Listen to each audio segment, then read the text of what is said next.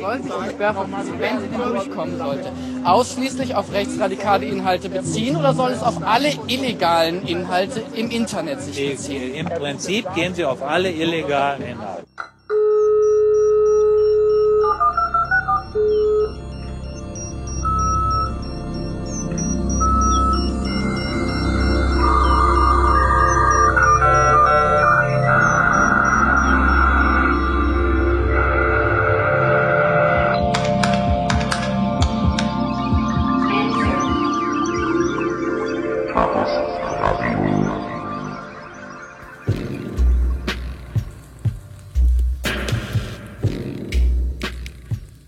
Hallo, hier ist Chaos Radio, Ausgabe Chaos Radio Express. Jetzt hätte ich mich schon fast wieder versprochen, wie beim letzten Mal, beim vorletzten Mal.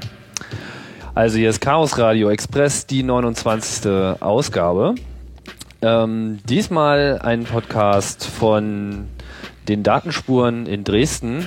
Datenspuren sind äh, ist die Veranstaltung vom Dresdner Chaos Computer Club, die einmal im Jahr stattfindet die sich äh, Themen rund um Überwachung, Informationsfreiheit, Datenschutz im Allgemeinen zuwendet.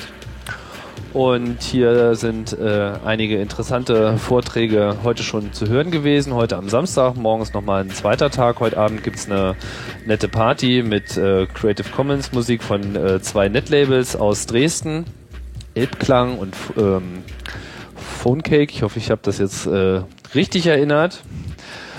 So, und äh, ich bin auch nicht alleine, sondern ich habe äh, einen Gast bei mir und zwar Alva Freude, der hier auch morgen noch einen Vortrag halten wird. Hallo Alva. Hallo, Tim.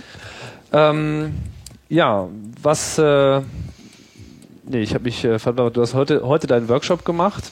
Ich habe heute und morgen Workshop. Also wir haben den Ah, Workshop ist auch noch in ein zwei Workshop. Teile aufgeteilt. Okay, alles klar. Was war das äh, Thema von dem Workshop? Es geht darum, ähm, Ideen zu sammeln, wie ein Telemediengesetz aussehen soll, also wie die Internetgesetzgebung, ähm, die jetzt im Umbau wieder mal ist, wie das dann am, im Idealfall aussehen sollte, um auch die Interessen der Nutzer zu berücksichtigen. Mhm. Ähm, Telemediengesetz ist äh, was genau für ein Gesetz, um das nochmal kurz angesprochen zu haben?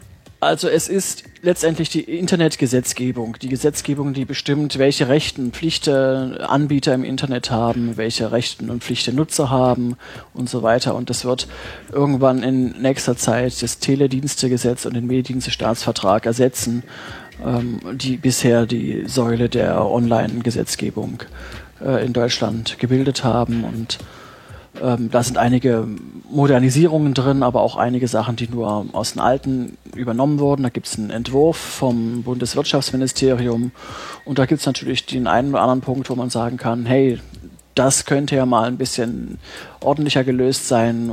Wir brauchen zum Beispiel eine Lösung, wie manche Probleme in Blogs oder in Foren oder mit Links umzugehen ist. Und ähm, da haben wir ein bisschen Brainstorming betrieben und Ideen gesammelt, wie denn solche Sachen aussehen könnten und sollten. Mhm. Ja, vielleicht können wir auf das Thema ähm, später auch nochmal äh, zurückkommen. Vor allem hatte ich dich äh, gebeten, hier im Chaos Radio Express mitzumachen, um so ein bisschen deine äh, Vergangenheit mal ein bisschen äh, auszubreiten. Jetzt kommt die ganze Wahrheit raus. Oh nein, Hilfe! Dein Name, dein Name war ja nun in den letzten Jahren immer wieder äh, in den, auf den Nachrichtentickern zu lesen.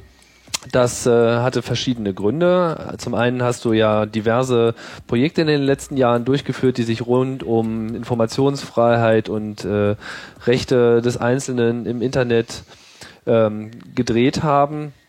Und äh, jetzt zuletzt, ähm, die letzte Meldung war ein, ein, Freispruch zu einem, ja, zu einem speziellen Fall.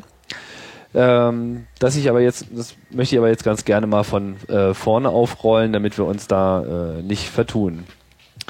Ähm, ja, wo fangen wir an? Äh, mit deinem Namen verbindet man auch ein, ein Projekt äh, mit dem mit der schönen Abkürzung ODEM, O-D-E-M, was auch unter odem.org im Internet zu erreichen ist. Kannst du mal kurz vorstellen, was Sinn und Aufgabe von diesem Projekt war und ist? Ja, also ODEM ist die Abkürzung für Online-Demonstration oder Online-Demonstration, ähm, was als Online-Plattform gegründet wurde, um ähm, ja, Demonstrationen durchzuführen oder Protestbewegungen zu machen oder um ähm, netzspezifische ähm, Informationen zu transportieren, Aktivismus zu machen etc.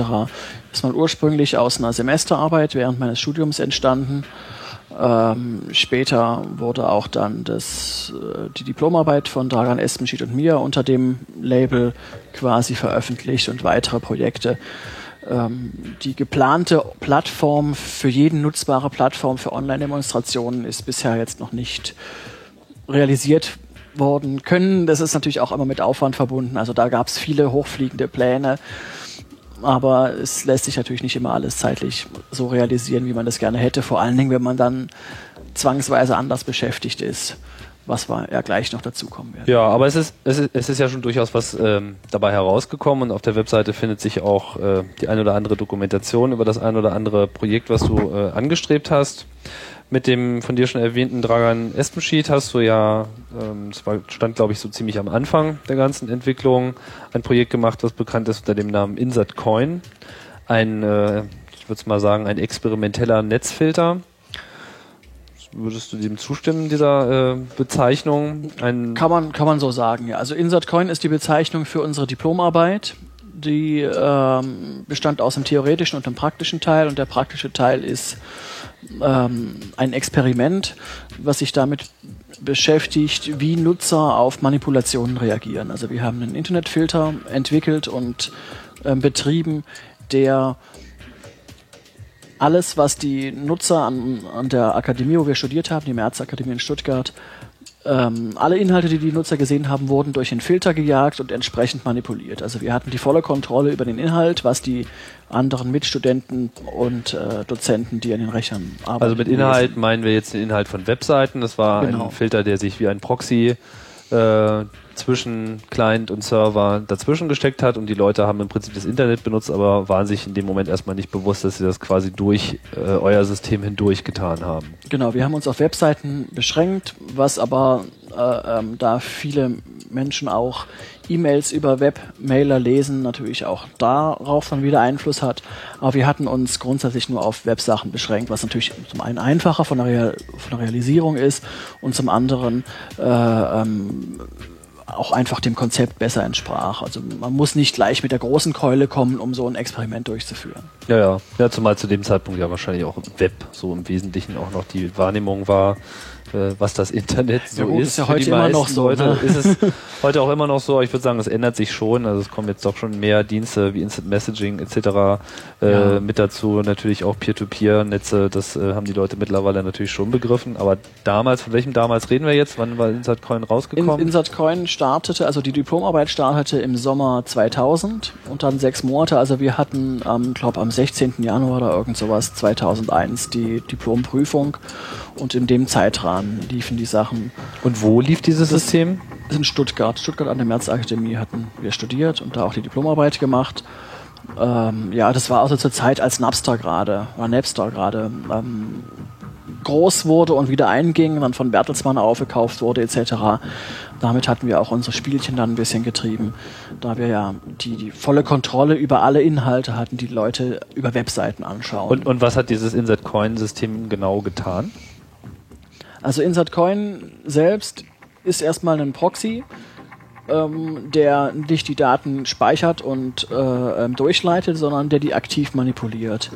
Anfangs hatten wir ein bisschen beobachtet, was schauen denn die Leute an, mit dem Ziel, ähm, später gezielte Manipulationen zu, zu betreiben. Also wir hatten uns überlegt, oder wir hatten uns mehrere Fragen gestellt, die wir beantwortet haben wollen. Die erste Frage war, ist es überhaupt realistisch, einen entsprechenden Filter zu entwickeln, der äh, Webseiten in Echtzeit manipuliert?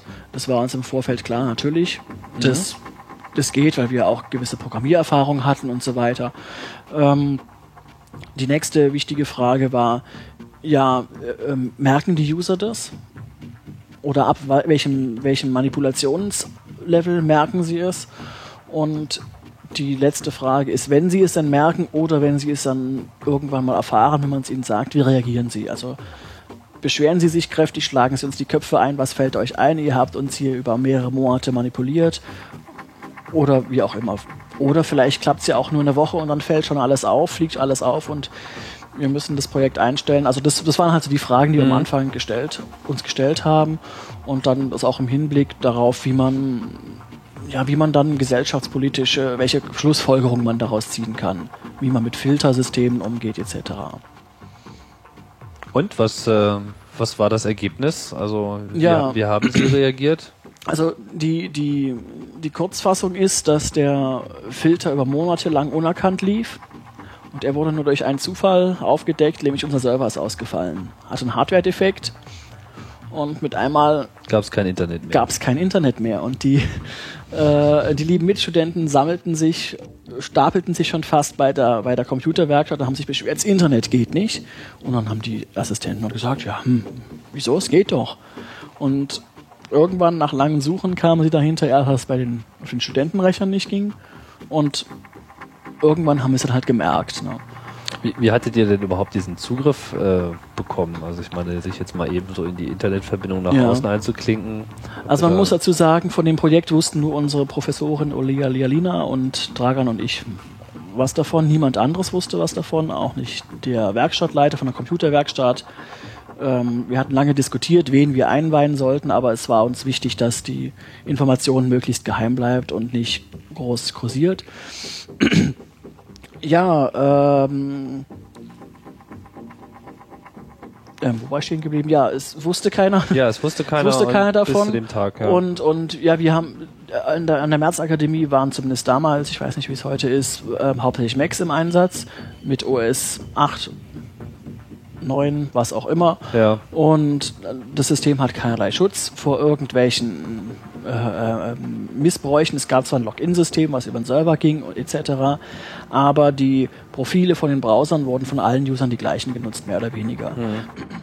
Ähm, also die meisten haben ein Netscape-Profil, manche haben ihr eigenes angelegt und wir haben halt mit dem kleinen Programm alle Netscape-Profile auf der lokalen Platte gesucht und unseren Proxy eingetragen. Also Also es war, war noch nicht mal so eine sub subtile Installation, die jetzt automatisch den ganzen Internet-Traffic äh, Nee. zwangsweise durch den Proxy macht. Diese Zwangsproxys kamen ja später dann auch nochmal auf.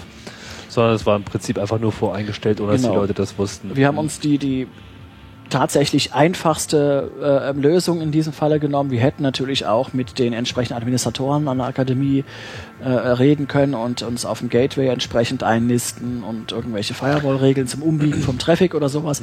War alles gar nicht notwendig. Wir haben die, die Proxys umgestellt und schon ging das gesamte Internet sozusagen für die meisten Teilnehmer über unseren Server und damit konnten wir tun und lassen, was wir wollten, quasi. Und, und was habt ihr, äh, was habt ihr jetzt konkret gemacht? Also was, was war die eigentliche Manipulation? Ja, wir hatten verschiedene Möglichkeiten, wie wir manipulieren.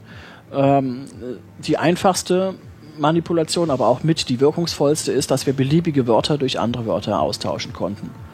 Also zum Beispiel das Wort Gerhard gegen Helmut und Schröder gegen Kohl und umgekehrt. Ähm, das ist, wir hatten halt ein sehr effizientes Verfahren, mit dem man quasi fast ohne Zeitverlust beliebige Wörter austauschen kann. Und also für die Programmierer das gegenüber Hashtables. Ähm, und das, das, das war das Effektivste, weil dadurch kann man natürlich Masse erschlagen. Das ging auf jeder Seite und dann hat man gesagt, okay, immer wird Helmut Kohl zu Gerhard Schröder, aber auch Helmut Karasek wird dann halt zu ähm, Gerhard, Gerhard Karasek. Karasek. Aber ich glaube, der schreibt sich mit TH, oder? Der Karasek? Ich weiß es jetzt nicht, ist auch egal. Auf jeden Fall, alle Helmuts mussten dran glauben. Ähm, und keiner hat sich beschwert. Also Bundeskanzler Gerhard Schröder damals schon. Äh, Ja, wir haben sehr, sehr vorsichtig angefangen ne? und, und irgendwann, wir haben immer wir haben protokolliert, was die Leute anschauen, also was die Studenten anschauen, anonym. Wir wollten natürlich niemanden überwachen, sondern es ging nur darum, Statistiken zu, zu haben, was wird denn überhaupt angeschaut, damit wir Anhaltspunkte haben, lohnt es sich Spiegel Online zu manipulieren oder lohnt es sich GMX zu manipulieren oder was auch immer. Und dann relativ am Anfang hatte irgendjemand die Druckversion von einer Spiegel Online Webseite aufgerufen, wo irgendwas von Gerhard Schröder stand.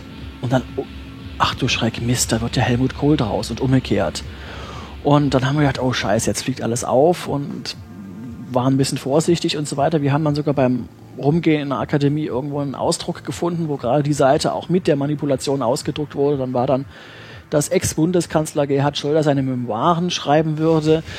Und naja, äh, ähm, wie sich dann ganz zum Schluss, als alles aufgedeckt wurde, herausgestellt hatte, hatte das ein Student tatsächlich gemerkt, dass da irgendwas faul war und hatte aber gedacht, na gut, da haben die bei Spiegel Online irgendeinen Fehler gemacht und irgendwas ging da schief und hatte sich das für seine private Kuriositätensammlung ausgedruckt. Super. Und Also letzten Endes, es gab keinen Widerstand äh, sozusagen. Es hat sich keiner beschwert, niemand stand Nein. mit der Brechstange vor der Tür und überhaupt haben sie alles einfach so hingenommen und es wurde Ja, auch also nicht darüber geredet. es hat sich keiner beschwert, hat auch am Anfang keiner gemerkt, muss man sagen. Außer dieser eine Student, der hatte noch an ein paar anderen Stellen ein bisschen seine Zweifel, wie wir später mitgekriegt hatten. Aber ihr hattet doch schon eine Aber- Statistik darüber, wie häufig ihr was ausgetauscht habt. Ja, also wir, wir haben am Anfang, wie gesagt, sehr langsam angefangen und dann später haben wir immer aufwendige Manipulationen gemacht. Wir haben irgendwelche Werbekästen bei GMX eingeblendet. Da gab es dann die angebliche International PayPal Association, wo man sich irgendwelche Brieffreunde raussuchen konnte und wo unterschwellig gesagt wurde, hier haben alle Freemail-Dienste persönliche Daten der Nutzer ausgetauscht, um den passenden PayPal zu finden. Äh, Pen, Penpal, ja, nicht okay, ich dachte mir ja. schon. Und, und wir hatten, wenn man von Google oder bei, nicht nur bei Google, bei allen damals üblichen Suchmaschinen irgendwas gesucht hatte, kam man auf eine äh, von uns umgeleitete Seite, wo im Frame ein Hinweis drin stand, man möge doch bitte anstößige Webseiten melden und wir hatten Werbeseiten eingeblendet. Ähm, 3% aller Webseitenaufrufe wurden zu irgendwelchen obskuren Werbeseiten umgeleitet etc. Also da gab es viele verschiedene Manipulationen, die dann auch über das bloße Wort austauschen hinausgehen, weil unser, unser Filtersystem war in der Lage, auch komplexe, ähm, komplexe Änderungen vorzunehmen. Also die Sachen kann man auch unter odem.org slash insert unterstrich coin nachlesen.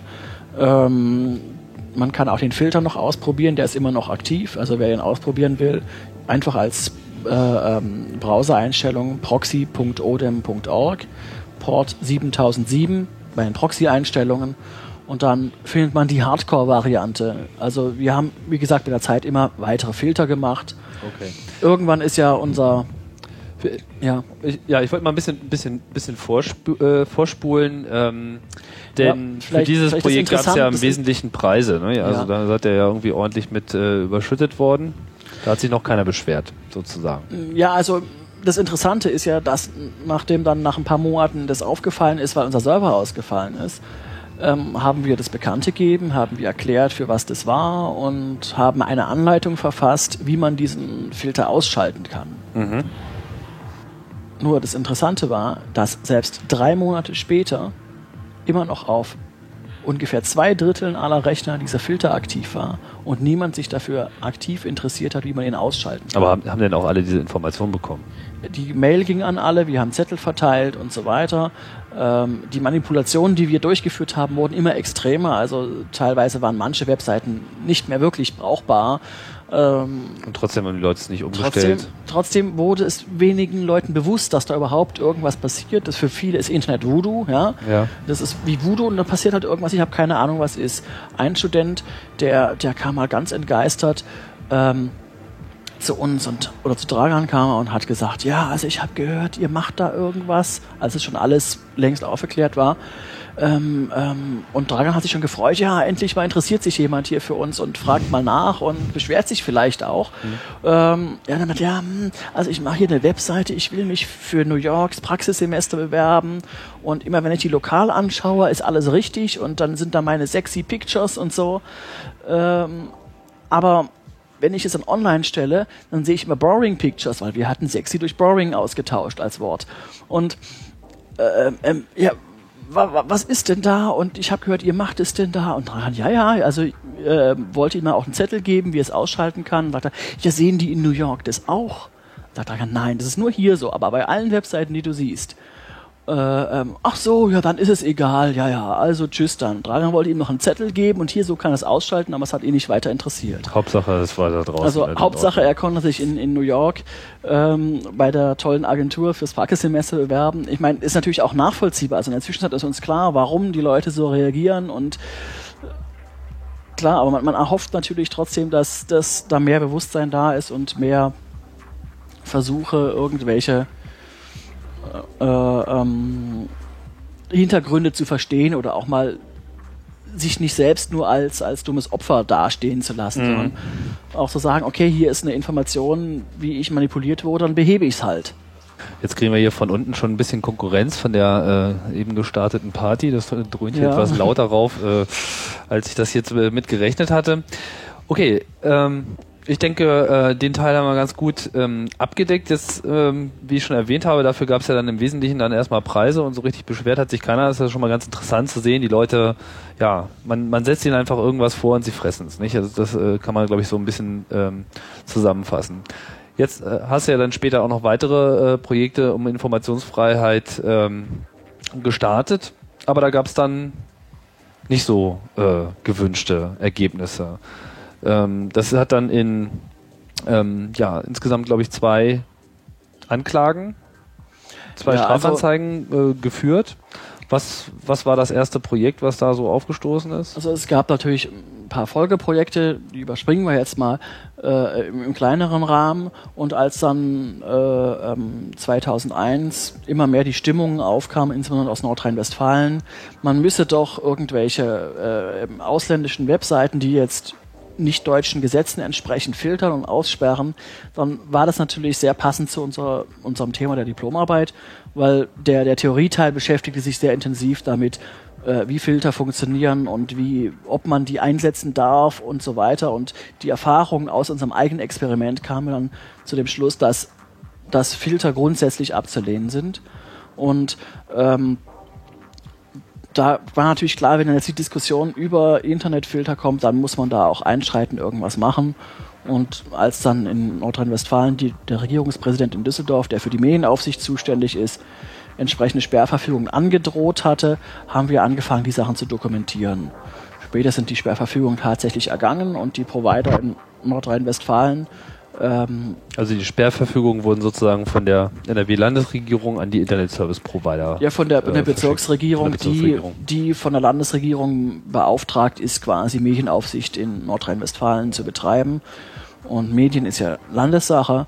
Und ähm, deswegen wurden die Provider angewiesen, also die in Nordrhein-Westfalen ansässigen Provider wurden angewiesen, zwei ausländische Webseiten von, von Neonazis waren das in diesem Falle, zu sperren. Und das, das, die Begründung dazu war auch, ja, wenn man das Milchtrinken verbieten will, dann muss man auch erstmal mit ein oder zwei Flaschen anfangen. Also das ist das Originalzitat von dem Vizeregierungspräsident in Düsseldorf. Ein Exempel statuieren sozusagen. Ja, also es geht, ging einfach auch darum, politisch und technisch und, und gesellschaftlich auszuloten, wie denn, ob das möglich ist und wie man damit umgehen soll, wie die Öffentlichkeit reagiert, was die Technik sagt. Und da waren sie dann, glaube ich, die lieben Verwaltungsbeamten doch etwas en, äh, überrascht, dass der Gegenwind so stark war. Ne? Ja. Also die Provider haben sich sehr stark gewehrt und dann gab es hier Proteste, da Proteste. Wir hatten ja auch mit dem CCC und allen möglichen Organisationen in Düsseldorf eine Demo organisiert, alle zusammen. Und ja, da, da kam man doch ein bisschen Gegenwind. Und das war irgendwie, hat man gemerkt, war ihnen nicht so recht insgesamt. Ne? Weil, weil eine gesellschaftspolitische Diskussion, wie man denn mit dem globalen Internet umgehen sollte, war, war nicht wirklich erwünscht, weil es war klar, was in Deutschland nicht publiziert werden darf, dürfe auch nicht empfangen werden. Genau, es war im Prinzip noch eine extrem konservative Sicht auch auf so das Medium Internet. Man hat halt irgendwie so ein bisschen mit so einem UKW-Sender äh, verglichen und was halt irgendwie verboten ist, das muss halt dann unterbunden werden. Und wenn aus diesem Internet dann irgendwas Verbotenes kommt, dann muss man das natürlich auch unterbinden. Und sie haben immer so ein bisschen geglaubt, man müsste jetzt einfach nur irgendwo hinlaufen und da irgendwas einschalten. So, irgendjemand hat da die richtige Taste nicht gedrückt, weil das kann ja nicht sein, dass man sowas nicht ausblenden kann. Aber das war dann sicherlich auch erstmal ein Lernprozess auf der Seite, äh, zu verstehen, wie denn das Internet überhaupt funktioniert. Weil ich erinnere mich noch, da gab es halt dann verschiedene Diskussionen, wie denn so eine äh, Sperrung gemacht werden soll. Filter ist ja sozusagen nur das eine äh, Ding, da geht man ja direkt in den Inhalt rein, aber dann äh, kam es ja dann auch mit, naja, da muss man halt die Domains äh, ausschalten, wo das ist, mit dem Problem, dass man natürlich unter Umständen auf einem Hoster, wo ganz viele Homepages untergebracht sind, sowas wie GeoCities war ja damals noch äh, extrem populär, wo dann eben unter GeoCities slash Fuba tralala 3849 stand halt irgendwie äh, äh, irgendwie der Neonazi und äh, zwei Zeichen geändert und dann hatte man halt einfach eine stinknormale äh, stinknormale Homepage von wem auch immer Und das wurde natürlich dann alles auf einmal abgeschaltet oder wäre äh, alles auf einmal abgeschaltet worden. Also streckenweise ist sowas, glaube ich, auch ähm, probiert worden. Ich weiß es äh, im Einzelnen nicht. In der Schweiz gab es einen Fall mit GeoCities, wo wirklich die Provider angewiesen wurden, äh, eine Webseite zu sperren, die bei GeoCities war, war mit aber hunderttausenden Millionen von haben Sie es denn dann auch gemacht oder es wurde dann wahrscheinlich gleich Ja, das- das- abgelehnt das- im Sinne von, habt ihr sie noch alle? Ähm, das ging ein paar Wochen hin und her und dann gab es da verschiedene Anordnungen und, und hin und her und dann irgendwann ist da auch der entsprechende Inhalt da verschwunden und woanders hin umgezogen. Das Interessante war, dass es ein Schweizer Staatsbürger ist, der, in, der, der Urheber der Inhalte, ein Schweizer Staatsbürger, wohnhaft in der Schweiz, meines Wissens nach. Also eigentlich ist der Urheber greifbar, nur war er halt auch da in einem anderen Kanton und so Sachen. Also das ist, das sind alles immer so, so Sachen. Ich meine, für, für viele der Medienpolitiker, die vergleichen halt das Internet mit Rundfunk. Ne? Weil ich meine, man hat einen Computermonitor und das sieht so aus wie ein Fernseher und dann ist es ja irgendwie das Gleiche. Und dann, gut, man hat die Sender, ja, wer ist der Sender? Na gut, der Sender ist dann für die Politiker der lokale Zugangsanbieter. Aber der ist ja eigentlich kein Sender, der ist nur die Vermittlungsstation oder, oder ähm, ähm, was auch immer. Der Sender ist ja derjenige, wo wirklich ein Inhalt bereitstellt. Und es würde keiner auf die Idee kommen, hier irgendwie einen Störsender aufzustellen, um irgendwelche äh, ähm, Radiosender aus dem Ausland zu sperren, aber im Internet war das halt so die Vorstellung, dass man da dann die Sachen blockieren könnte, weil man darf sie ja hier auch nicht, ähm, ja, hier nicht verbreiten direkt, also nicht selbst erstellen und verbreiten. Und das geht natürlich weit über irgendwelche Neonazi-Websites hinaus. Das ist halt ein Beispiel, wo man sagen kann, okay, Neonazis, das hat jeder vernünftige Mensch ist gegen Neonazis und dann muss man etwas tun.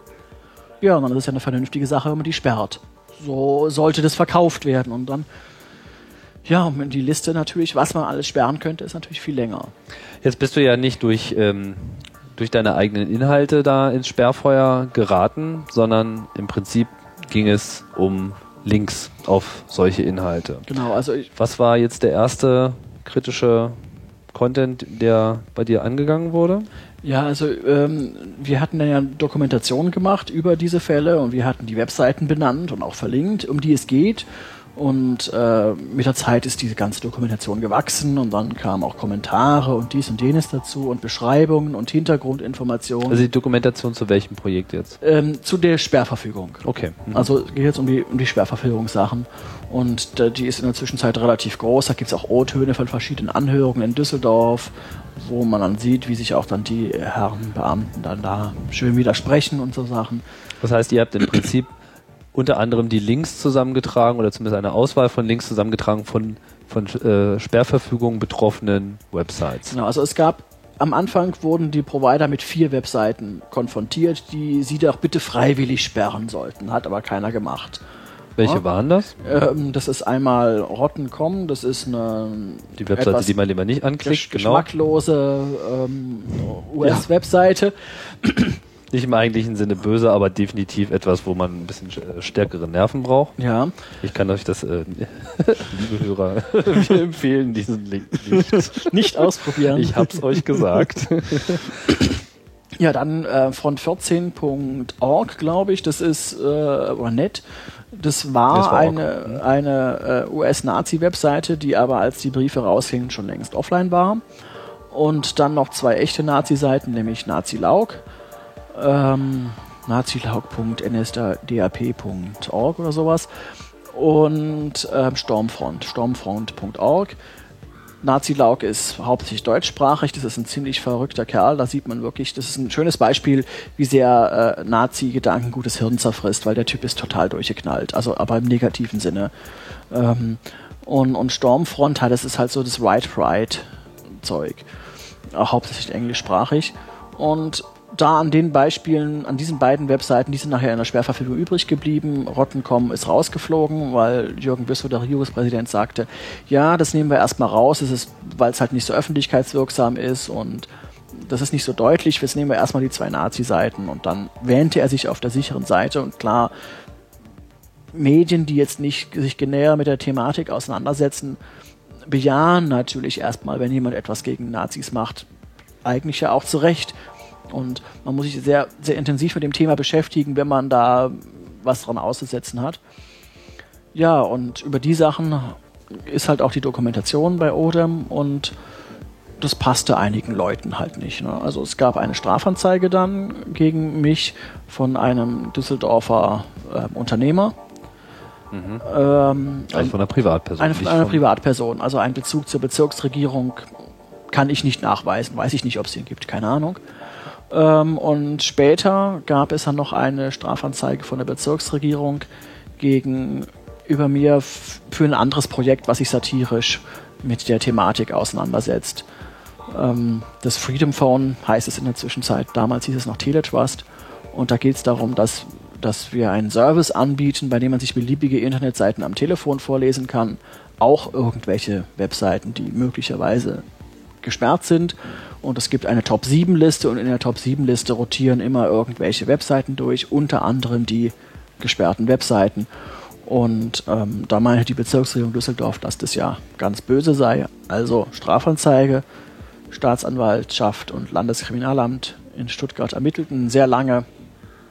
Irgendwann gab es dann ein, eine Vorladung zur Polizei und ich habe mich beraten lassen und das alles gleich über Anwalt gemacht. Der Anwalt wurde dann angeschrieben vom Staatsanwalt und da wurde gesagt, ja, neben Einziehung der Tatmittel kommt auch ein Berufsverbot in Frage etc.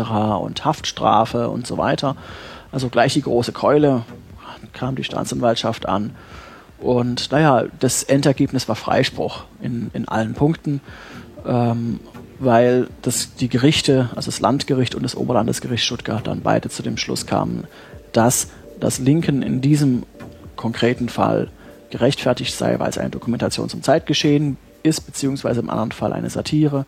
Und dann darf man diese Inhalte verbreiten. Das ist in der welchem, positive. welchem Zeitraum sind diese einzelnen, äh, da hat es ja eine Weile hingezogen. Nicht? Also das hat sich nach einer Weile wann, hingezogen. wann ist dieses Freedom Phone, also wann war, wann war die erste äh, Anklage wegen der Links der auf den Sperrverfügungen und, und wann kam diese Freedom Phone Geschichte Also dazu? die, die erste Strafanzeige war, Moment, jetzt muss ich überlegen, Anfang 2002 oder Frühjahr 2002.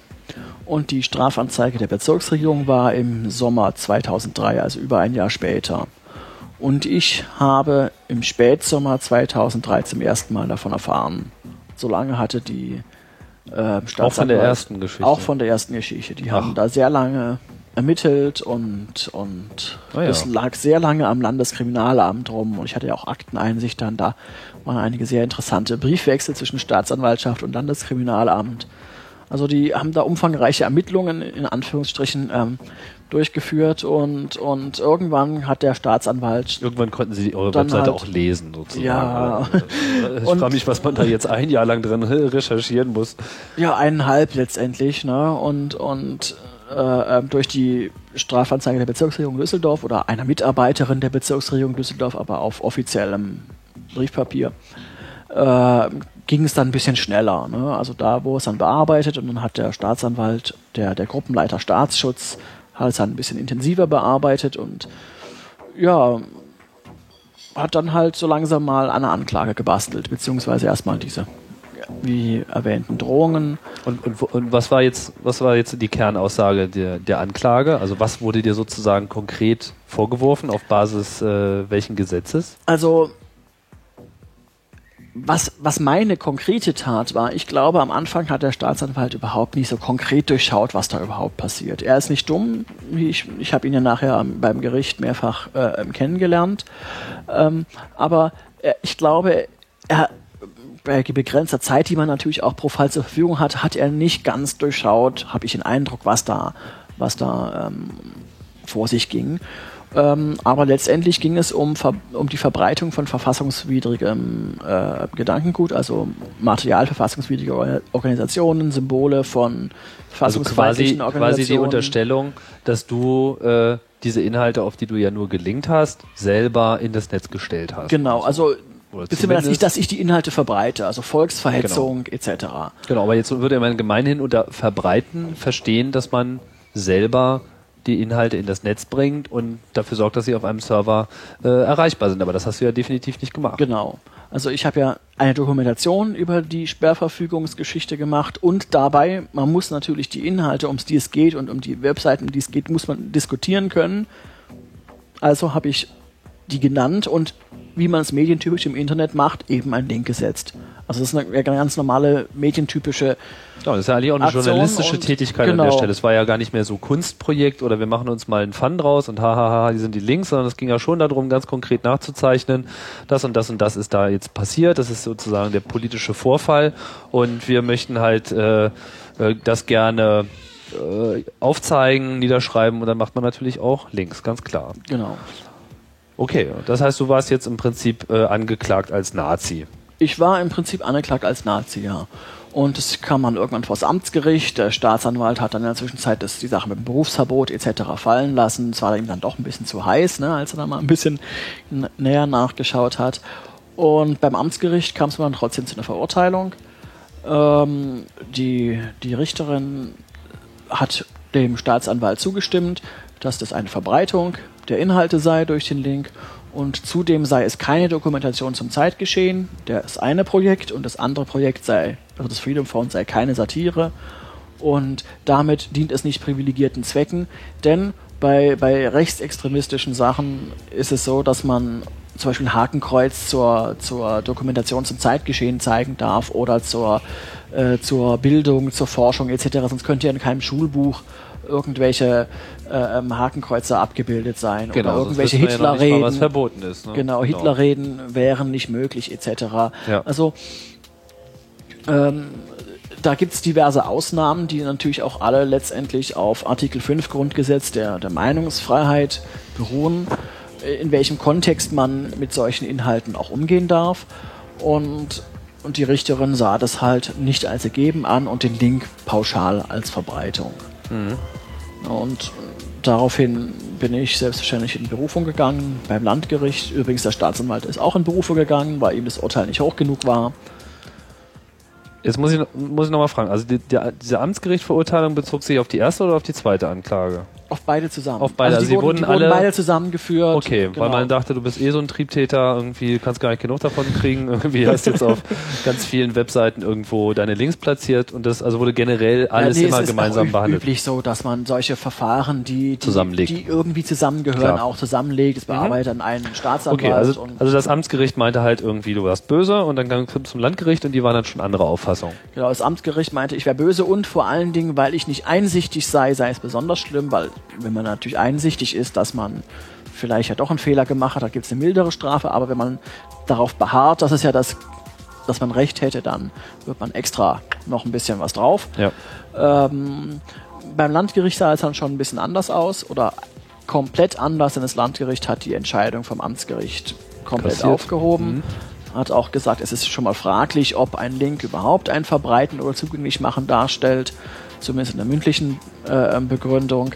Ähm, aber das war nicht mehr relevant, weil selbst wenn es verbreitet würde, wäre es in diesem Kontext laut Landgericht Stuttgart äh, ähm, vollkommen legal, so wie, so wie ich das gemacht habe, weil es eine Dokumentation zum Zeitgeschehen ist, des Rodem-Org, die, die Dokumentation, ne?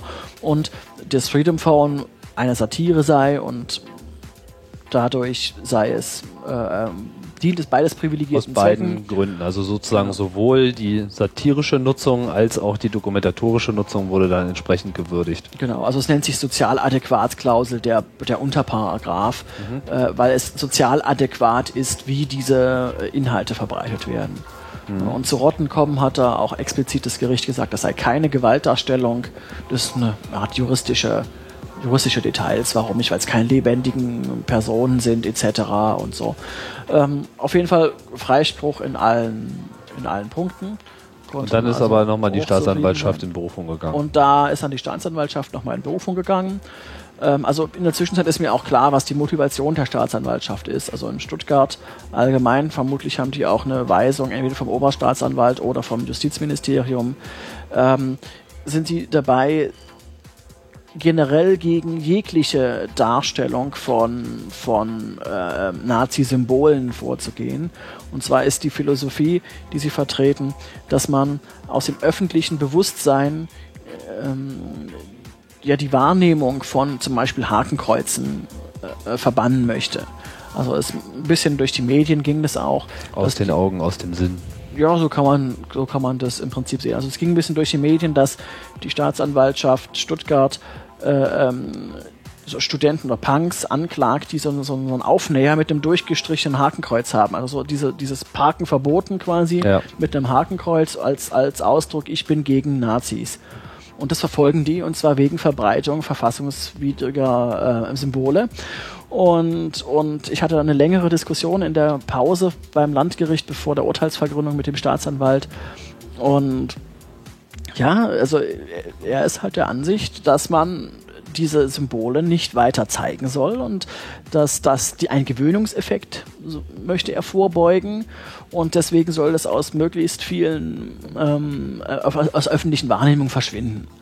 Und das ist halt auch die Gesamtlinie der Staatsanwaltschaft äh, in Stuttgart. Die haben zum Beispiel einen Versandhandel namens Nixgut äh, äh, ähm, das gesamte Material beschlagnahmt und jetzt auch angeklagt den, Han äh, den, den, den, die verantwortlichen Leute, auch wegen Verbreitens verfassungswidriger äh, ähm, oder Kennzeichen verfassungswidriger. Orga Organisationen.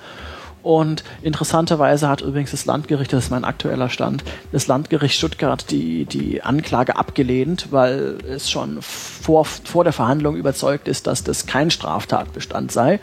Und dagegen ist jetzt die Staatsanwaltschaft wieder irgendwie rechtlich vorgegangen. Also ähm, es, es geht da ein bisschen rund und die versuchen es halt auf verschiedene Arten. Ne? Und sind ja auch in meinem Fall dann bis zum Oberlandesgericht gegangen, wo dann nochmal eine juristische Prüfung der Okay, das, das ist also jetzt sozusagen der, der, der, der zweite Schritt. Also nachdem sie jetzt einmal verloren, einmal gewonnen, einmal verloren haben, Oberlandesgericht und die sind dann zu welchem Ergebnis gekommen? Das Oberlandesgericht kam äh, ähm, zu dem Ergebnis, dass eine Verlinkung nach der Meinung des Oberlandesgerichts Stuttgart zwar grundsätzlich eine Verbreitung der verlinkten Seiten und aller Unterseiten sei, aber dass in diesem konkreten Falle das straffrei bleibt, weil es in dem entsprechenden Kontext einer Dokumentation bzw. einer Satire stattgefunden hat.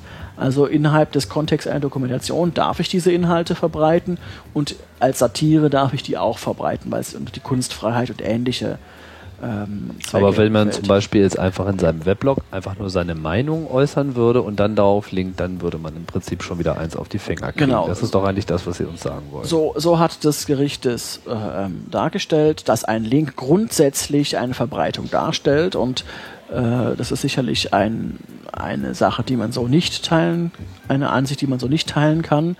Ähm, der Hintergrund ist natürlich auch klar, was die verhindern wollen. Die wollen nicht, dass irgendein schlauer Nazi der halt ein bisschen mehr IQ hat als seine Kollegen, auf die tolle Idee kommt, eine Webseite aufzumachen, wo die Links zu den ganz Hardcore-Jungs aus den USA sind äh, und dann straffrei bleibt. Ne? Das ist, das ist so die Horrorvorstellung.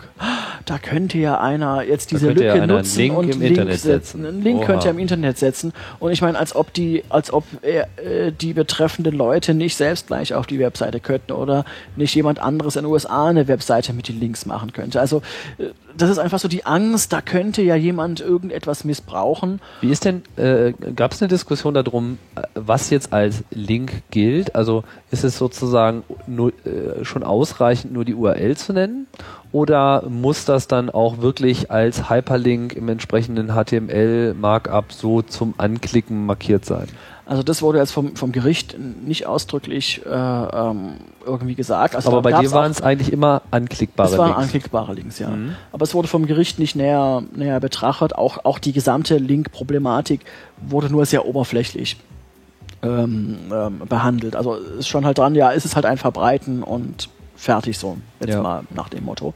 Ähm, aber aus der Diskussion mit dem Staatsanwalt äh, weiß ich, dass er explizit jetzt offen gelassen hat, was er machen würde, wenn es denn kein Link wäre. Also noch beim Amtsgericht äh, hatten einige der, der anwesenden Gäste und Journalisten mit ihm da ausführlich geredet und da wollte er sich nicht darauf festlegen, wie er es denn ähm, äh, handhaben würde, wenn es nur die URL ist. Also äh, er hat es nicht ausgeschlossen. Und ich meine, es ist natürlich auch konsequent, weil je nach Browser, je nach, je nach Plugins, was man hat, braucht man es trotzdem nur anklicken.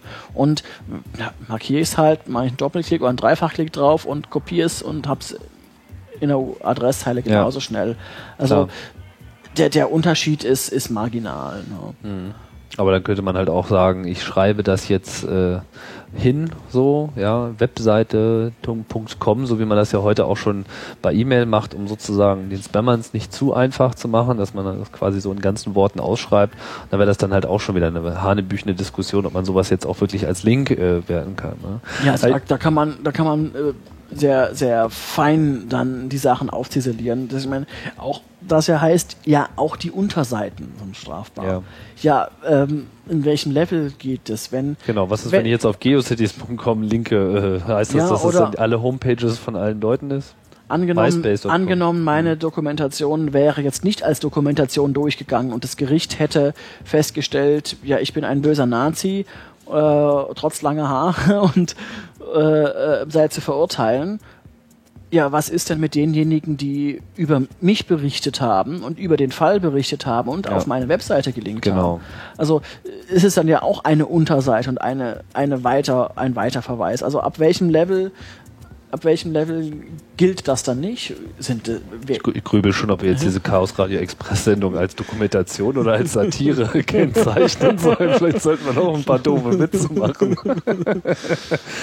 ja, Ist, ist, ist, denn, ist denn jetzt die gerichtliche Auseinandersetzung, ist das jetzt vorbei? es ist vorbei. Also, es ist jetzt gibt keine Berufungsmöglichkeit mehr, die Sache ist ausgestanden, für dich zumindest jetzt, aber im Prinzip ist ja so ein fahler Beigeschmack, bleibt ja dabei über, weil wie war denn nochmal die Formulierung in diesem konkreten Fall? Es Also- so eine, die, die, die ganz konkrete Formulierung weiß ich jetzt nicht auswendig, aber die, die Aussage ist, dass ein, ein Link grundsätzlich als Verbreitung der verlinkten Inhalte gilt nach äh, okay, einerseits, aber warum bei dir dann nicht? Und alle Unterseiten wohlgemerkt. Ja. Bei, bei mir gilt das auch, aber es bleibt trotzdem straffrei, weil diese Links und damit die Unterseiten Bestandteil einer größeren Dokumentation zum Zeitgeschehen sind Mhm. und einer Satire.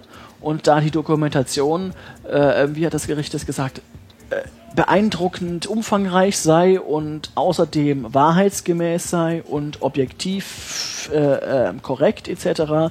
Deswegen ist es straffrei. Also äh, ähm, Jetzt, jetzt weiß ich wieder, welche Formulierung ich meinte. So, äh, es sei in einem beeindruckenden Kontext. ja, so hat das Gericht das festgestellt, ja. Das heißt, man muss sozusagen nur dafür sorgen, dass die Webseite auch äh, beeindruckend ist, die man da äh, Ja schafft. gut, also äh, äh, aus, aus Blickwinkel des Gerichts reicht es beeindruckend ja nicht aus, sondern es muss, es muss inhaltlich beeindruckend sein. Also es muss äh, ähm, ja, also es muss, es muss ein, ein strafbefre- äh, strafbefreiender oder privilegierender Tatbestand da sein. Ja, also es ist wie, wie wenn, wenn man jetzt hier irgendwie äh, äh, ähm, Nazi-Materialien verteilt, dann darf man das auch nicht. Aber in einem gewissen Kontext darf man es dann wieder. Ne? Also in einem Schulbuch darf man Hitlerreden abbilden, auch wenn er da volksverhetzende Aussagen tätigt, aber da jetzt auf der Straße ein Plakat hinhängen darf man nicht. Und es ist natürlich die Frage, ab welchem Kontext gilt es als Dokumentation zum Zeitgeschehen? Da ist natürlich die Angst, dass irgendwelche Rechtsextremisten äh, äh, ähm, auch ihre eigene Dokumentation machen, die dann sich vielleicht nicht so an die Wahrheit hält und, und so versuchen, irgendwelche ja, irgendwelche Lücken zu nutzen und um ihre Ideologie zu verbreiten. Das ist immer so die Angst im Hinterkopf, äh, ähm, dass, dass man da irgendwelche Lücken haben könnte. Also das ist, ja, wie man sich es manchmal beim, bei manchen Programmierern mehr wünschen würde, die mehr Angst über Sicherheitslücken haben, wenn sie irgendwelche Sachen programmieren. So, so ist es da bei Juristen, dass sie Angst haben. Ich, ich, ich finde es ja insofern auch äh, bemerkenswert, dass es zu dieser Sache überhaupt gekommen ist, weil es gab ja schon ähm, 1997 diesen Fall von Angela Marquardt, ähm, damals noch etwas bekanntere Politikerin der PDS, glaube mittlerweile ist sie da nicht mehr. Und ähm, sie hatte damals einen Link auf die Zeitschrift Radikal hinterlegt. Das ist so eine linksradikale äh, Zeitschrift, die halt ein digitales Archiv hatte auf, dem, äh, auf einem Webserver. Und interessanterweise lag dieser Webserver in äh, Holland auf, äh, bei Access for All. Und auch dafür wurde sie ja angegangen. Ähm, und auch davon wurde sie dann letztlich äh, freigesprochen, weil auch da, ich glaube, bei der ersten Verhandlung war das halt auch überhaupt so. Andi war ja da auch äh, geladen als Experte und hat ihnen erstmal klar gemacht, dass ja hier irgendwie äh, sie alle erstmal gar nicht wissen, wovon sie eigentlich reden, so und wissen sie überhaupt, was ein Hyperlink ist und dann äh, wurde das erstmal ganz schnell vertagt und beim zweiten Oder Mal kann ich mir die gut Sache vorstellen, dann auch wie wieder. dann das Gericht dann reagiert, weil die sind natürlich sehr schnell sehr sauer, wenn man ihnen sagt, sie haben keine Ahnung von Ja, er hat das, glaube ich, schon etwas eleganter formuliert. aber er hat 97 war das auch noch ein bisschen was anderes. Genau, da, ja. da hatten sie ja Genau. wirklich noch Er hatte halt auch Ahnung. einfach keine irgendeine Ahnung. Also es, es, das hat man auch gemerkt in diesen, diesen ersten Internetjahren. Da hatte dieses ganze juristische Ja. System war komplett von links überrannt. Die wussten eigentlich überhaupt nicht, äh, Aber- was auf einmal los ist. Aber heutzutage, ja. Heutzutage äh, denken sie ja, sie wüssten alles. Ah, sie waren schon mal im Internet, haben es mal geschafft, eine E-Mail zu schreiben oder gucken vielleicht jeden zweiten Tag bei Spiegel Online nach. Also die, die viele Menschen halten sich für sehr kompetent und denken, na ja, ein Link, da klicke ich drauf und dann bin ich sofort auf da auf der, der anderen Webseite. Mit nur einem Klick komme ich da und dahin. Also ich glaube auch bei äh, bei dem Marquardt-Fall lief das dann auch nicht auf irgendwelche Linkbefreiung raus, also dass der Link nicht, nicht strafbewehrt wäre, sondern es ging, äh, lief daraus hinaus, dass sie keine Kenntnis hatte, äh, dass die Inhalte zu dem Zeitpunkt später mal strafbar waren, weil es waren ja nicht alle Ausgaben der Radikal meines Wissens in- indiziert, sondern nur zwei äh, Ausgaben, die sich da mit diesen Bahnen Ah ja, mach äh, ich, beschäftigt äh, hatten. Genau, Bomben bauen für Und- Bahnschienen. Hm? Und äh, da sich diese Inhalten dieser Webseite dann halt geändert hatten, die sie, die Marquardt verlinkt hatte, ja, wusste sie halt nicht, also war sie nicht mehr dafür verantwortlich. Wenn aber die Inhalte schon da gewesen wären, als sie den Link gesetzt hatte, dann wäre es vielleicht anders Ja, wobei da wird's natürlich auch echt knifflig, weil erstmal wer äh, kann wirklich zuverlässig nachweisen, dass ein Link zu einem bestimmten Zeitpunkt da war und Ja. dass er dauerhaft da war und vor allem wer, ich meine, ich habe auch noch diverse alte Webseiten, wo ich dann irgendwie, keine Ahnung, die liegen noch irgendwo rum, vielleicht noch bei irgendeiner alten Firma unter Tilde mein Name, hast du nicht gesehen oder in der Uni hat man noch irgendwas und man hat's gar nicht so im Kopf, linkt irgendwo hin und mittlerweile ist da einfach ein ganz anderer Inhalt, weil auch schon die Domain gar nicht mehr demselben Besitzer gehört. Nicht Domains wandeln ja schnell durch die Gegend. Hier auch diese Front 14 Org, die du da äh, mit in deiner Linkliste drin hattest, gut, hat sie jetzt irgendeinen Domain Grabber geschnappt. Da ist jetzt derzeit dieser übliche Portalspaß. Aber könnte ja morgen auch schon wieder was ganz anderes da stehen. So und äh, es, es ist wirklich aberwitzig und ich denke, man muss da auch einfach mit der Realität leben, dass Links äh, ein ganz normales Schmiermittel des Internets sind und äh, über kurz oder lang muss es natürlich auch mal die gerichtliche Seite durchsehen. Es gibt noch einen anderen schönen, äh, schönen Fall, das ist eine schöne Formulierung, ja, unschönen Fall, auch Heise, äh, die ja nun wirklich auch seit langer Zeit sich äh, in diesem Themenbereich mit engagieren, sind äh, vom Hamburger Landgericht dafür verdonnert worden, dass sie irgendwie in ihrem Forum auch für Links und Beiträge, also auch Inhalte in dem Moment, ähm, verantwortlich sind und ihnen wird dann halt zugemutet und damit natürlich jetzt auch allen Forenbetreibern, dass man permanent den Überblick hat über alles, was da gepostet wird. Also quasi bin ich der Eigentümer einer Domain, dann muss ich mir jedes Byte anschauen äh, oder wenn ich es nicht tue, Ja, dann also- könnte ich gleich verklagt werden. Ja, bei Heise gibt es zwei Fälle. Diesen einen ist diese Link- Link-Geschichte mit der Musikindustrie und dem, dem Kopierschutzgeschichte. Richtig? Und das andere ist dieses, dieser, dieses unsägliche Forumsurteil, ähm, wobei man auch hier sagen muss, es ist ein ganz spezieller Fall, wo sich das Gericht ausschließlich auf Presserecht bezog und ausschließlich auf diesen konkreten Fall. Trotzdem hat es schon längst dafür dazu geführt, dass bevor überhaupt die schriftliche Begründung von dem Hamburger Landgericht vorlag, äh, ähm, andere Forenbetreiber Abmahnungen mit Hinweis auf dieses Urteil bekommen haben. Also bevor überhaupt klar war, was denn jetzt die Entscheidungsgründe für das Gericht waren.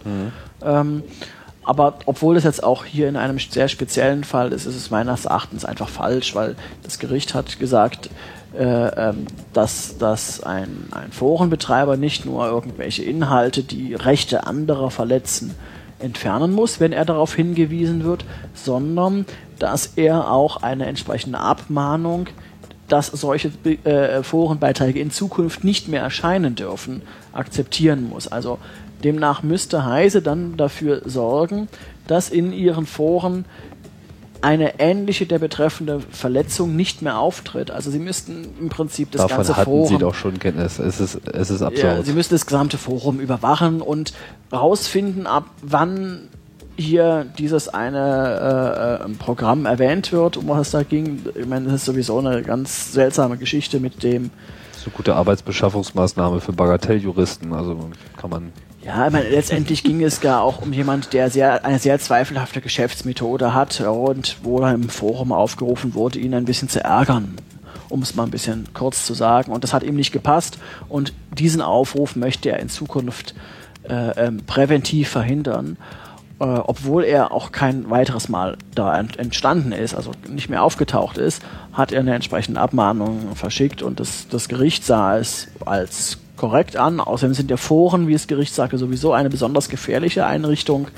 Und da müsste man besonders aufpassen. Ah, die Formulierung haben Sie so benutzt?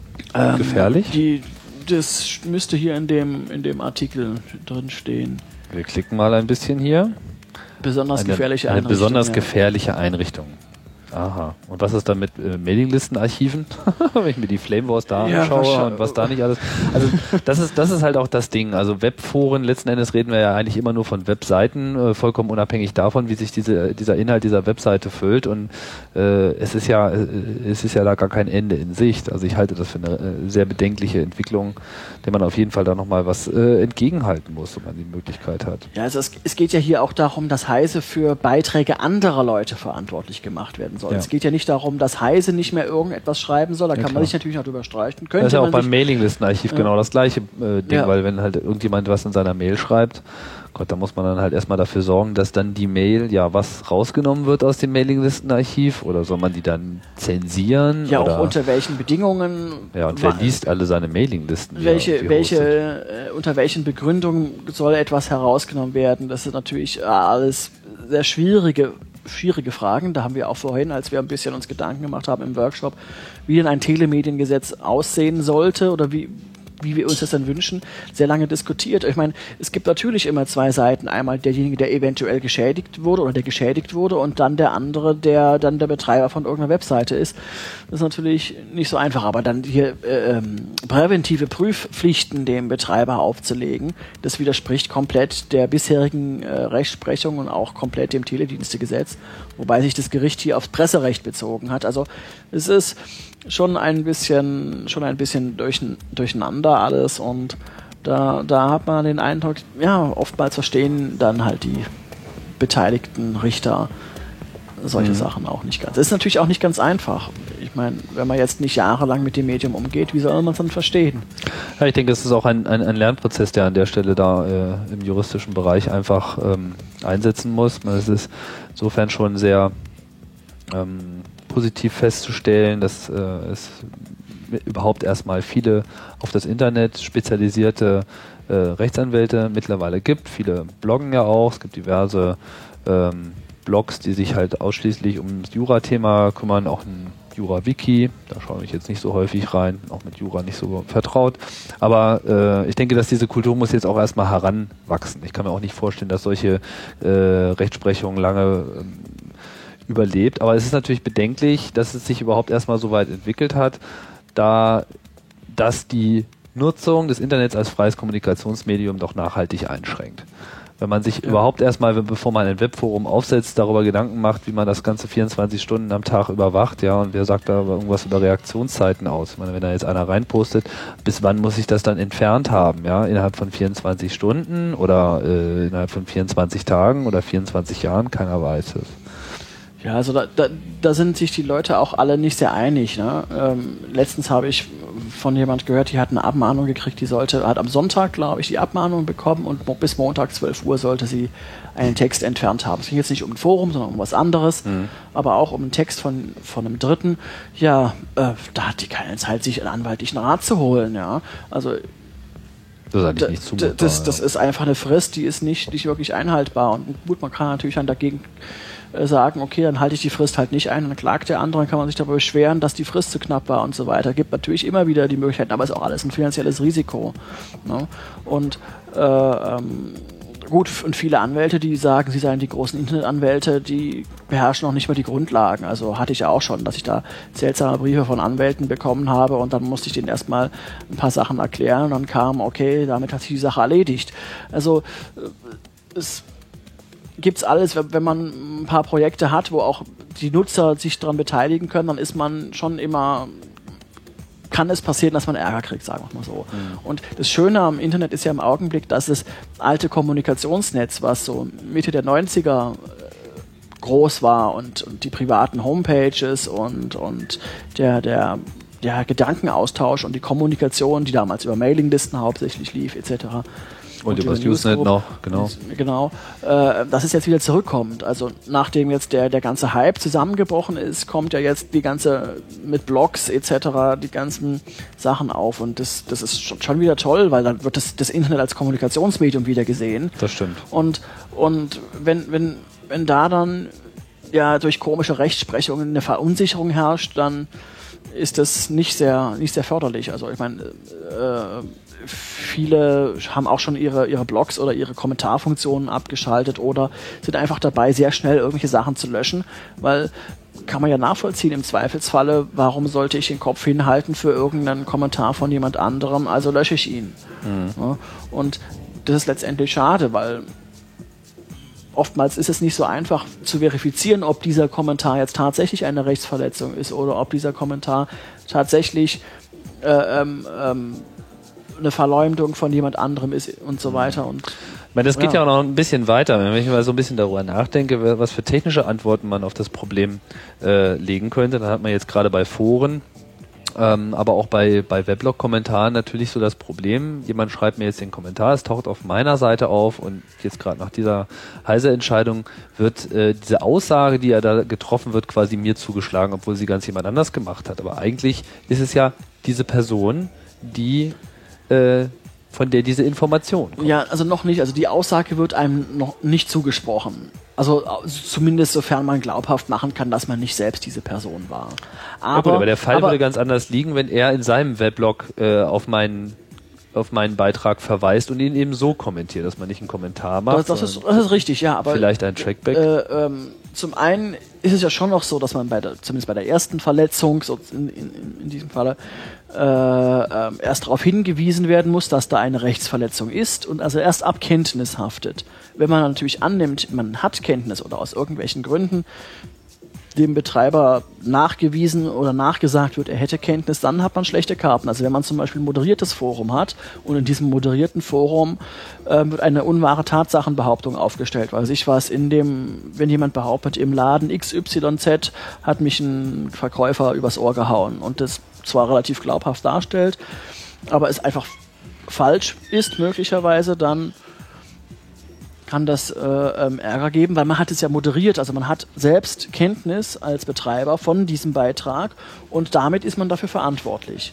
Wenn aber bei dem Heise, äh, bei der Heise-Entscheidung ist ja nun genau diese, diese Sache wurde ja nicht gefolgt von den, von den Ja, wo, wobei es erst die zweite Stufe ist. Also wenn man einmal darauf hingewiesen wurde, dass es diese Rechtsverletzung gibt, dann ist es berechtigt, in Zukunft zu verlangen, dass sie nicht nochmal auftaucht. aber nur diese eine konkrete Aber nur diese eine Verletzung. konkrete. Aber trotzdem kann man da selbst al- al- als, als Das äh, kann man da ein sich Geschäftsmodell dann, draus machen. Also ich schreibe unter Pseudonym in irgendeinem anderen Forum zum Beispiel eine Beleidigung über mich oder einen Aufruf, meinen Webserver zu, zu äh, äh, ähm, at attackieren, ähm, schicke dem eine Abmahnung.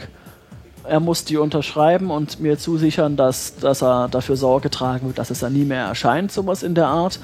Man muss äh, und- regelmäßig seinen Aufwand erhöhen, das Ganze zu monitoren. Und, und, und ein paar Tage später, ein paar Wochen später schicke ich über, wieder über irgendeinen Anonymisierungsdienst nochmal einen entsprechenden Beitrag Ah bei ja, ihm ins verstehe. Forum rein und äh, äh, mahne ihn dann wieder ab und habe ich ein gutes Geschäftsmodell, weil dann die Vertragsstrafe fällig wird. Also, Missbrauchspotenzial. also ich meine, das ist jetzt natürlich ein Extrembeispiel und Ja. das ist auch ein bisschen übertrieben, klar, aber äh, naja, ich würde das nicht da- ganz da- so komplett von der Hand weisen. Also solche Sachen. Es ist auf jeden Fall Da wieder schon drauf kommen. wäre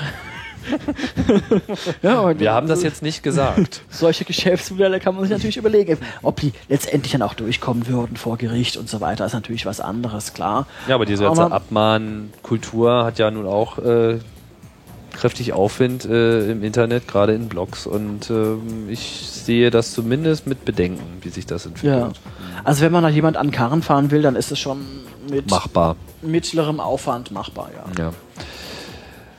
Ähm, ja, jetzt haben wir diesen Komplex äh, schon ganz gut äh, abgeleuchtet. Ich weiß, was wollte ich denn gerade noch sagen? Ach ja, genau. Also Im Prinzip stell, stellen sich ja noch ein paar andere äh, Fragen. Mir fehlt jetzt gerade noch diese Sache so mit, mit, mit digitaler Identität ein. Also wenn ich jetzt äh, quasi einen Kommentar mache in einem Weblog Und ähm, wenn man nach ein, einem Weg sucht, wie man, obwohl jemand anders das beiträgt, ihn sozusagen dafür auch zur Verantwortung zieht, dass es sozusagen sein Ding ist, diese, diese Aussage auch wieder zurückzunehmen, beziehungsweise wenn sie da steht, dass es nicht zumindest mir angehaftet wird, stellt sich natürlich die Frage, äh, wie, Anführungsstrichen, logge ich mich jetzt sozusagen in dieses System ein um diesen Kommentar überhaupt erst zu hinterlassen. Jedes Webforum hat schon natürlich irgendwie, ich mache mir meinen Account und habe Username und Passwort, das kann ich mir jedes Mal wieder neu ausdenken und ich habe auch überall was anderes. Es gibt jetzt schon erste Ideen für digitale Identitätssysteme, also gibt es viele, auch Microsoft hat es schon mal probiert. Ein Passwort bisher ist halt noch keiner so richtig durchgedrungen und ich halt, halte das Rennen auch für komplett offen, ob sich sowas überhaupt durchsetzen wird. Das wäre aber natürlich auch ein Ansatz zu sagen, okay, äh, wenn ich jetzt auf meinem Webforum äh, nur noch Leute äh, in ihrer vollen Identität, abgesichert durch irgendwelche Zertifikate, die von irgendeiner Zertifikatsautorität unterschrieben sind und so, ist ja nicht komplett von der Hand zu weisen, dass solche Systeme demnächst auch mal funktionieren könnten. Dann könnte ich sozusagen die Verantwortung abschieben. So, und da hätte man im Prinzip ja auch wiederum mehr Verantwortung zur eigenen Aussage. Ja, also so hat das Gericht auch im Heise-Fall ja argumentiert. Ich meine, wenn, wenn sie das nicht selbst überwachen können, dann dürfen sie halt nur noch Benutzer sch schreiben lassen, die ihnen äh, ähm, persönlich quasi mit Name und Anschrift bekannt sind, also Postident-Verfahren oder irgendwas, was halt in der Erotikbranche äh, ähm, genutzt wird, um die Altersverifikation durchzuführen.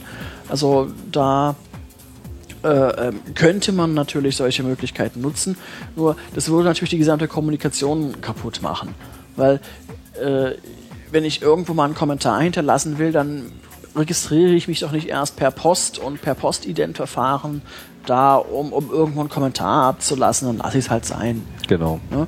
Und äh, weg ist die Kommunikation. Und, und, und vielleicht würde man dann auch sich selbst wieder zensieren und, und ein, eine, eine Sache, die man halt sonst nicht schreiben würde, dann doch äh, ähm, weglassen und so weiter. Deswegen gibt es ja auch das Recht, dass man äh, anonym oder pseudonym sich zu Wort melden kann und das vom Gedanken her, vom Grundgesetz und auch wie das Bundesverfassungsgericht es immer wieder formuliert hat, ist es ja auch sehr vernünftig. Also man, man, man will die Meinungsbildung fördern und man soll das Recht haben, sich, sich öffentlich zu äußern. Und es, es soll niemand die Angst haben, dass er möglicherweise irgendetwas sagt, was, was irgendwelchen Machthabern oder äh, Wirtschaftsinteressen äh, widerspricht.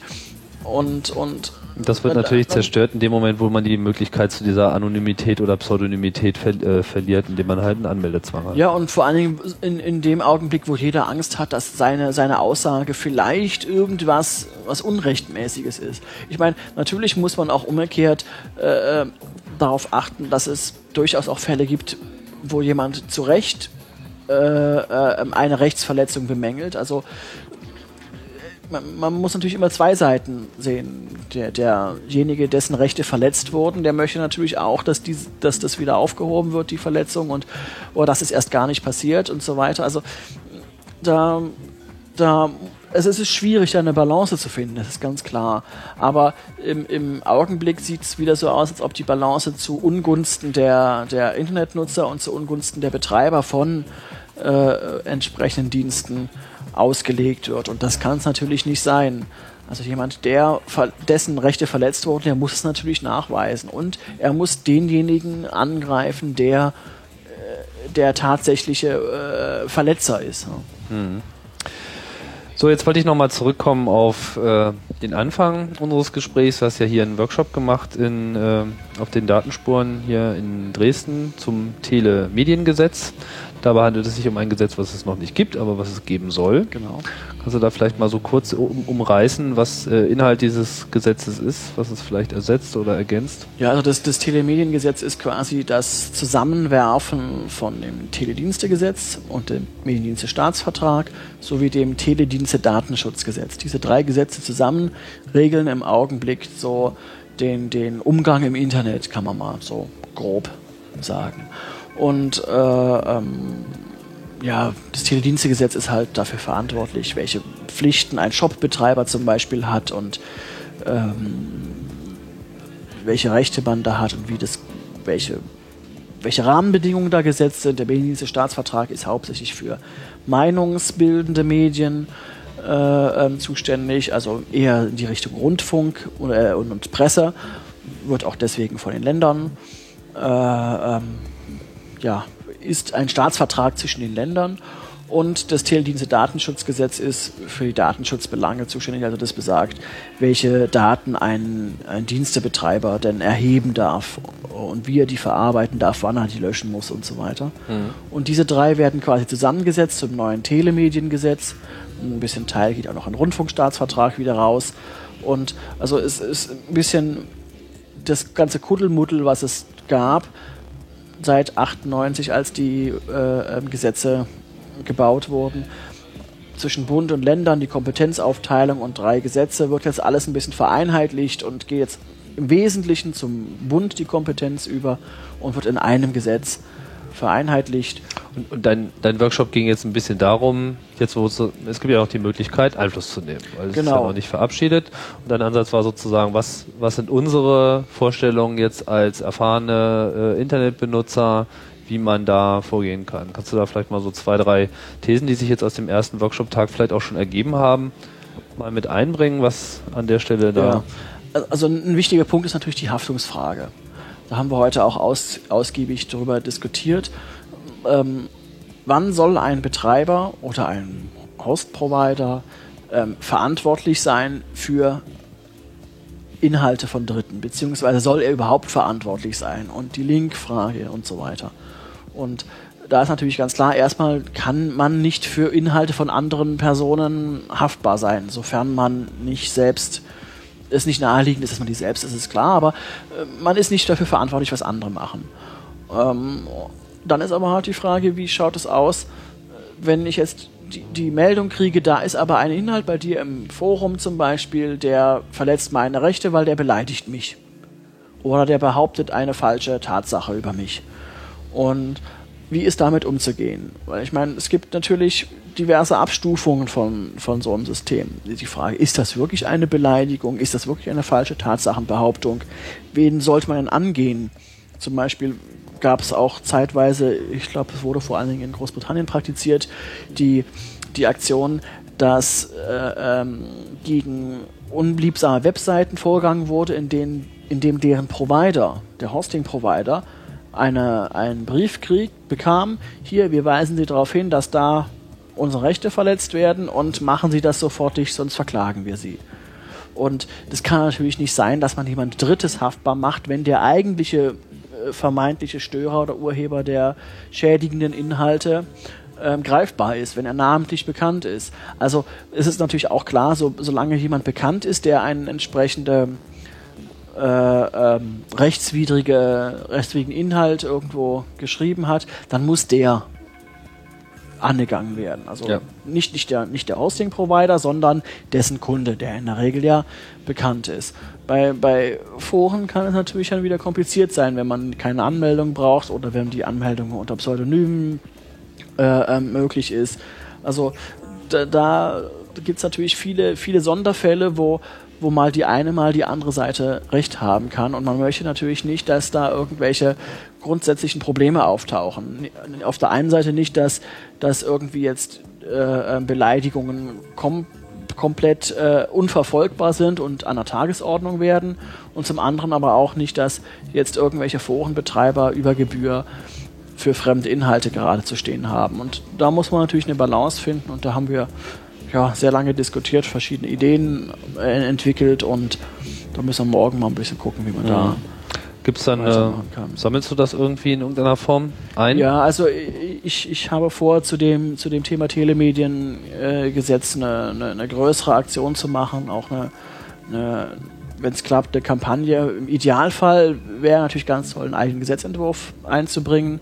Dieses Gesetzgebungsverfahren ist da schon sehr weit fortgeschritten, aber es ist bisher außerhalb des parlamentarischen Raums, also von den Staatssekretären wurde das gebaut und nicht von Parlamentariern, also nicht von den Abgeordneten. Ja. Und von daher hat man noch sehr viele Möglichkeiten, Einfluss zu nehmen.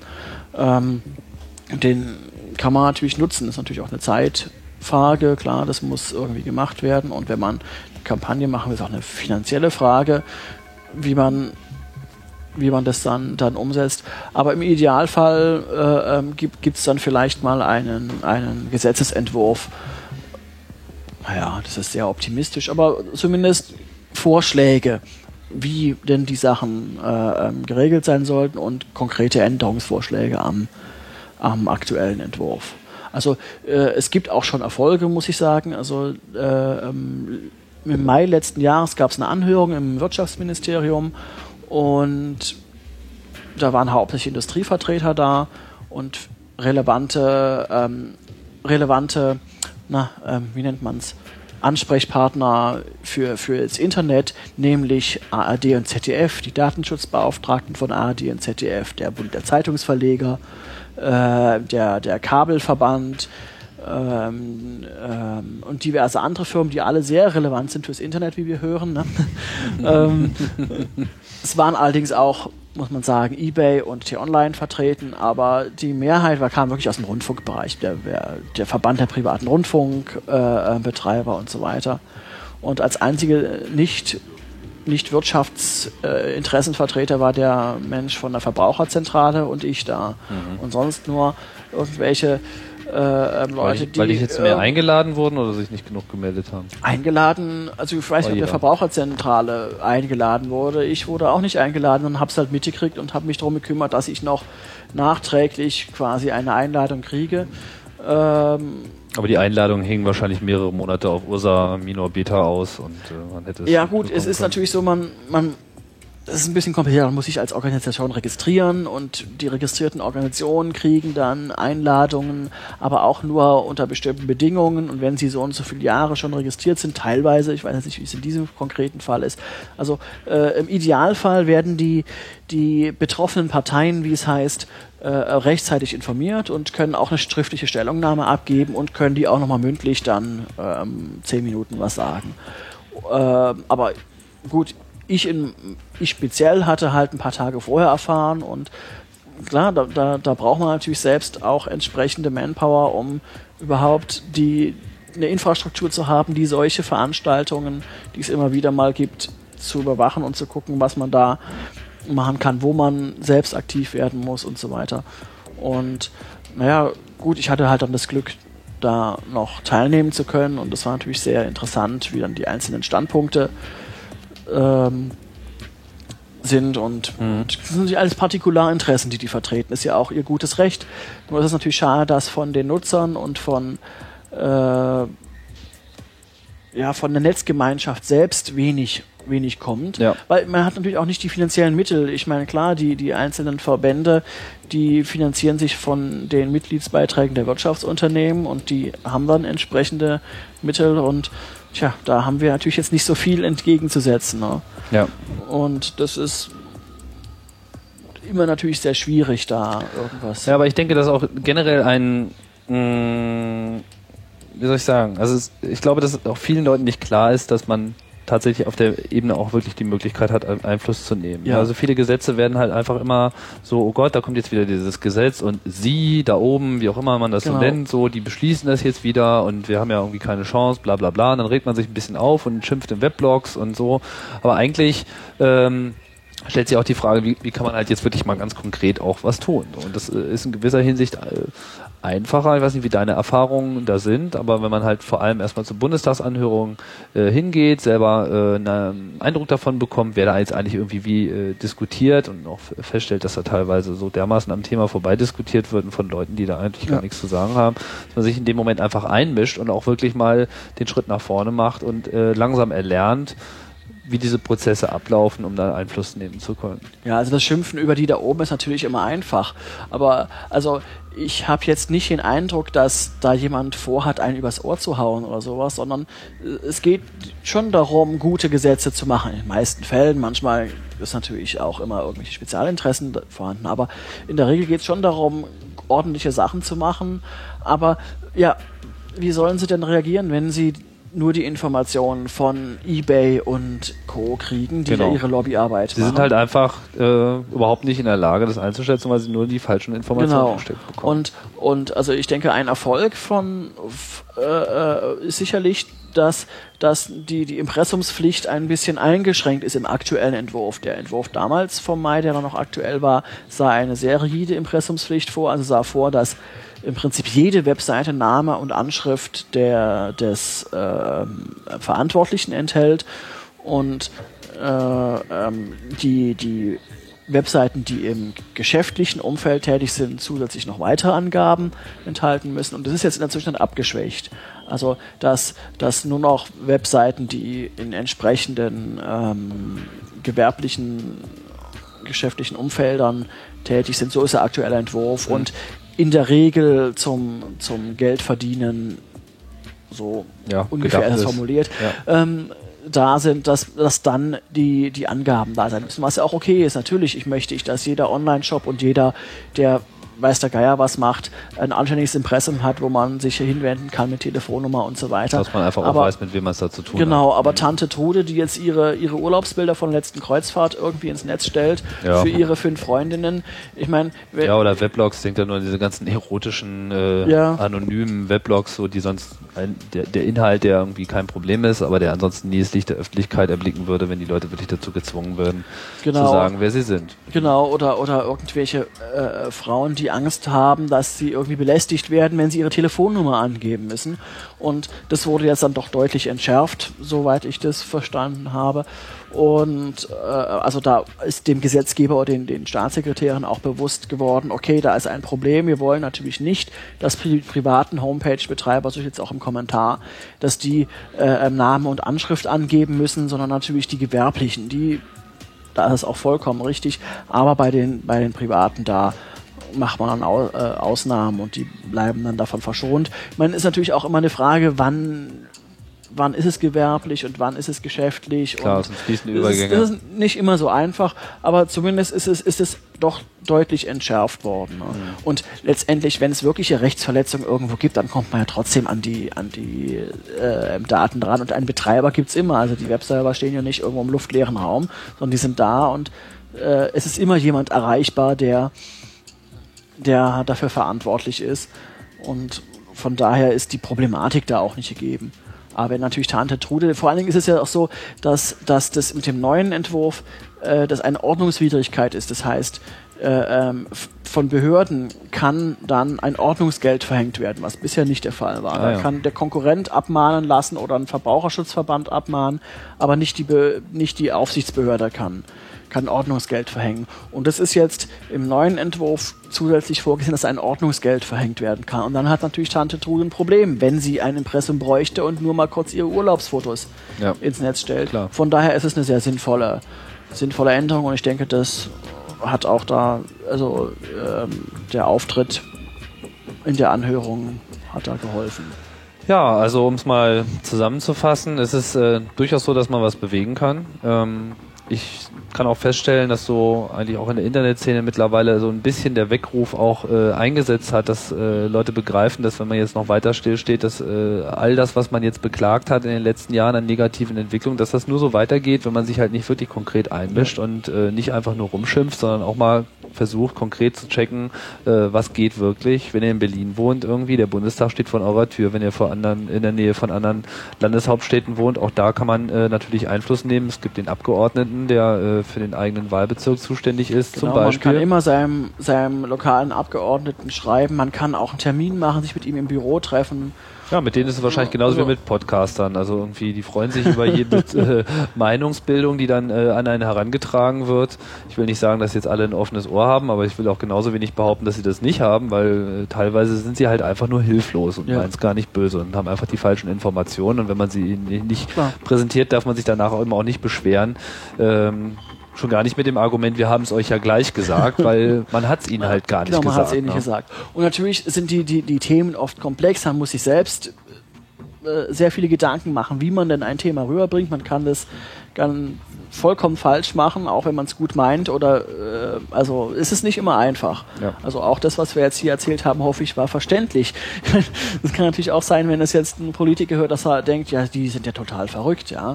Also, also es ist, es ist immer schwierig. Ich meine, also wie gesagt, nach meiner Erfahrung meint es keiner wirklich böse mit einem im, im, im, im schlimmsten Falle ist jemand vielleicht ein bisschen dumm oder naiv oder ja gut, es, kommt, es, es kommt auch mal vor, dass jemand natürlich handfeste Interessen vertritt, Ja. aber ähm, naja, gut, okay, da, damit kann man auch umgehen und, und dann muss man sich halt an andere Personen wenden. Ne?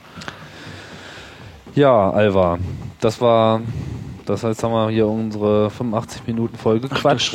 Ja, von wegen halbe Stunde. Das Thema war viel zu interessant, aber ich fand's super. Das äh, war äh, ein schöner Roundup und ähm, mit dem mit der Bitte der Beteiligung an politischen Prozessen, glaube ich, können wir unsere Hörer jetzt hier auch äh, zurücklassen. Es ist auf jeden Fall möglich, wenn ihr Interesse habt an den Ergebnissen der Datenspuren. Wir werden Aufzeichnungen der Vorträge veröffentlichen. Jetzt ein Workshop ist, glaube ich, nicht aufgezeichnet worden, aber Aber wir Äh, werden sicherlich auch ein bisschen Material haben. es wird sich sicherlich was äh, im, im Netz finden lassen, auf jeden Fall bei äh, odem.org. Und äh, natürlich werden wir, wenn es äh, weitere interessante Bewegungen gibt, auch versuchen bei Chaos Radio diese Thematik nochmal aufzugreifen. Ich glaube, Telemediengesetz ist da definitiv ein äh, Thema, was wir in diesem Jahr nochmal angehen sollten, weil es, wie gesagt, 2007 dann äh, in die Umsetzung kommen soll. Und äh, wir wollen natürlich dazu beitragen, dass hier die Informationen frei fließen. So, jetzt haben wir äh, fleißig gelinkt und, äh, und referenziert und damit lassen wir euch alleine. Äh, das Gewummer von der äh, Party hier unten, das äh, greift jetzt hier auch langsam auf den Raum über. Und insofern bleibt mir nichts äh, weiter übrig, als Tschüss zu sagen. ja, tschüss auch mir. Und äh, wir hören uns bald wieder beim Chaos Radio Express. Tschüss.